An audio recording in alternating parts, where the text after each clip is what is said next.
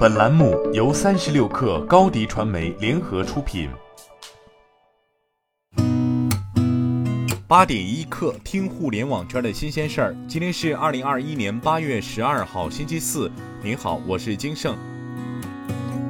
每日经济新闻报道，有消息称，瑞幸正在寻求新一轮融资，星纳赫资本等是潜在参与者。对此，瑞幸方面回应称。近期公司没有任何融资安排。今年四月，瑞幸曾宣布与公司股东大正资本和愉悦资本达成了总额为二点五亿美元的新一轮融资协议。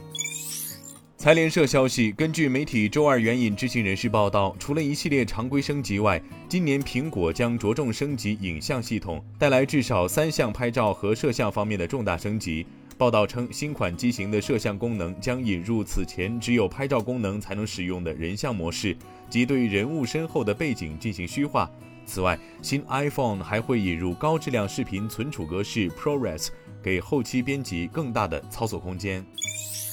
据证券时报报道，从保险业内获悉，针对互联网保险乱象，银保监会决定开展专项整治工作。针对互联网保险产品管理、销售管理、理赔管理、信息安全等乱象频发领域，重点整治销售误导、强制搭售、费用虚高、违规经营和用户信息泄露等突出问题。据悉，近年来互联网保险业务发展进入快车道，但在快速发展的同时，互联网保险乱象丛生，个别互联网平台涉嫌非法从事保险业务，部分保险机构存在互联网保险产品定价风险突出等诸多问题，迫切需要对其进行整治与规范。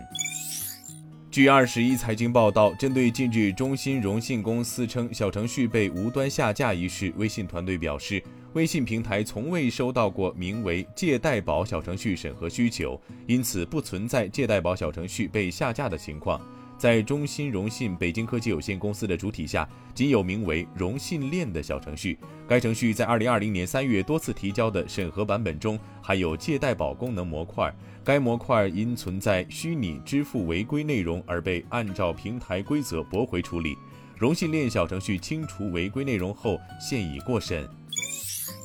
共同社消息，东京都政府十号宣布，鉴于新冠疫情，取消原定二十号至二十四号在都内举行的残奥会圣火传递公路奔跑，将代之以火炬手们聚焦在庆典会场的方式，在仅有相关人士出席的点火仪式上点燃圣火。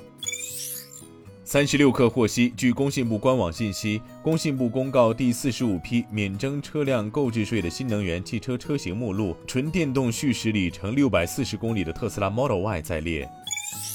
谷歌本周二表示，将限制对十八岁以下用户基于年龄、性别或兴趣的广告定位。此外，谷歌还表示，将关闭全球十八岁以下用户的位置历史功能，该功能用于跟踪位置数据。该公司将进一步扩大针对十八岁以下用户屏蔽的年龄敏感广告类型，并将为十八岁以下用户开启安全搜索过滤器。今天咱们就先聊到这儿，我是金盛，八点一刻，咱们明天见。